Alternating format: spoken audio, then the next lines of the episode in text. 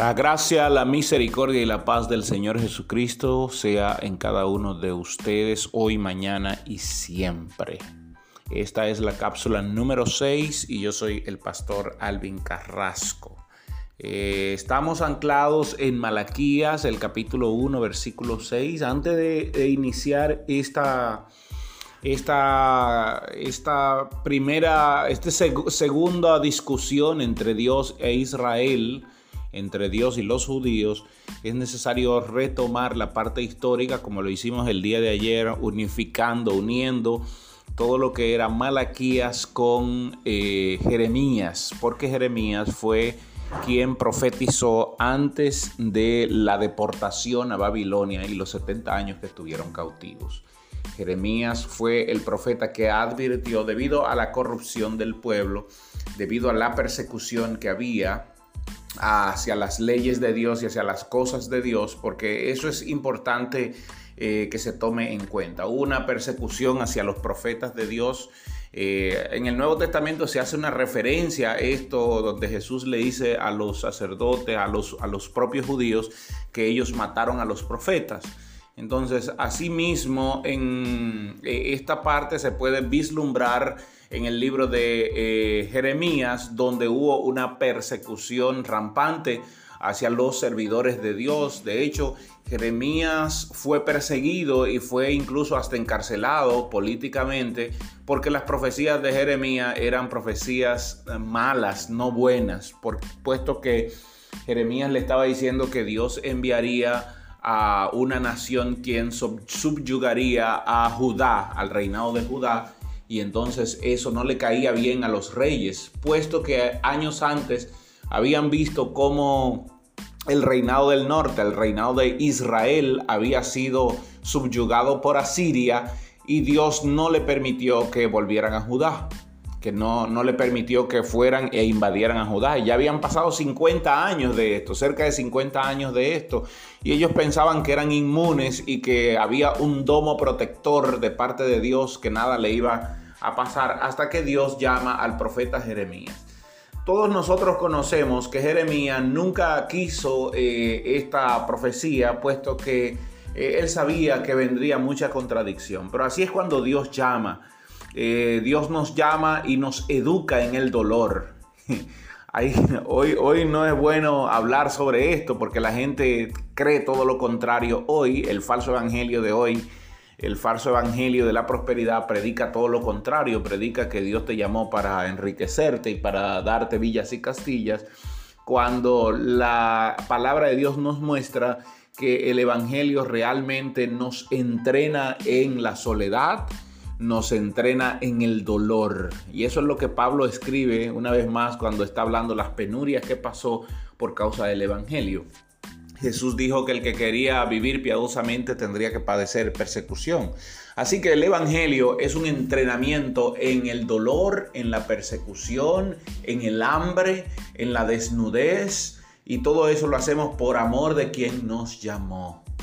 Escúcheme esto, hermano, porque no quiero ser Jeremías, que los reyes no lo querían, pero nosotros debemos estar listos y preparados para estos ¿Por qué? Porque eh, inmediatamente somos llamados, nadamos contra corriente, igual que Jeremías. De hecho, quien debe estar en nuestra mente al momento de, de ser llamados por parte de Dios deben ser profetas como Jeremías u Oseas, que fueron profetas sufridos, martirizados. Bueno, hay un caso en Jeremías que Jeremías relata que es el caso de Urías, que era un profeta de Dios, Jeremías capítulo 26, desde el verso 20 en adelante, donde a el rey Joacín, Joaquín, mejor dicho, eh, como decimos los dominicanos, se la cogió con, con Urias y lo persiguió. Urias huyó a Egipto, pero en Egipto no le dieron, no le dieron protección, así que eh, la palabra de Dios dice que Joaquín lo mató personalmente, lo persiguió y lo mató personalmente. Entonces, eh, es bueno que Jeremías haga esta mención de Urias. Eh, no se supo mucho sobre el ministerio de Urías, pero lo que sí nos deja bien claro es como, así como a Urias se cabe marcar la referencia de que se persiguieron y mataron a muchos profetas de Dios, porque lo que profetizaban no era factible ni era agradable a los ojos del rey. Entonces había una persecución política. Es como el día de hoy cuando alguien habla en mal del presidente o de alguien que tenga poder, y esto no me refiero solo, porque esto a veces se da hasta en las iglesias, esto es, penoso, eh, se da hasta en las iglesias cuando eh, alguien habla eh, mal o habla de manera que no está de acuerdo del que está en el poder, entonces empieza una persecución política, podríamos llamarlo, en este caso persecución religiosa, contra el que habló mal sobre el ungido de Jehová.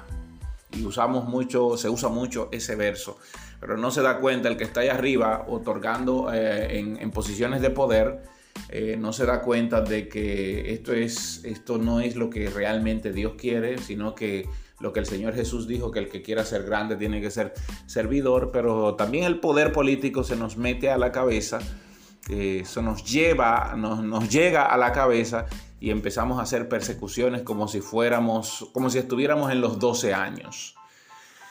Eh, los dominicanos me entienden cuando digo esto. O como si fueran los 30 años de Rafael Leónidas Trujillo. Líbrenos Dios de esto, eh, de que en las iglesias eh, evangélicas pentecostales o cualquier otra iglesia pase esto y que haya persecución política. Porque entonces la ira de Dios no, no tardará. Eso sí yo lo aseguro. Y el hombre que se apropia del poder para maltratar y martirizar a otros, entonces sus días finales no son como los que él hubiese querido.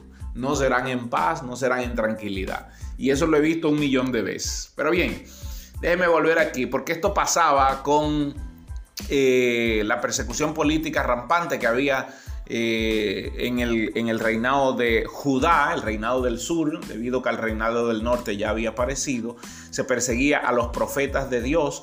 Y todos estos datos es que Jeremías está dando sobre el desorden, la manipulación, y la falta de confrontamiento, de confrontación que tenían esos reyes y los que estaban en poder de las cosas de Dios. Ah, no, no, había un profeta que se levantara, los sacerdotes ni siquiera iban al templo. Y es ahí donde la cautividad a Babilonia se hace presente. Por eso Jeremías profetiza sobre eso.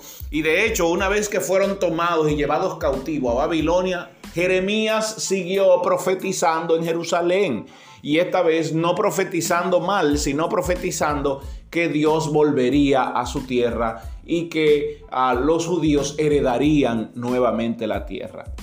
Que Jerusalén sería una ciudad nuevamente de gloria, porque Dios le daría la gloria, le devolvería su gloria y Judá sería otra vez tierra que fluía leche y miel. En todo este contexto es que se desenvuelve el libro de Jeremías, es todo ese contexto es que son llevados cautivos a Babilonia y cuando regresan, según Malaquías, este contexto era el que permanecía porque al parecer su moralidad no habían cambiado, habían olvidado a Dios y al parecer no habían aprendido nada.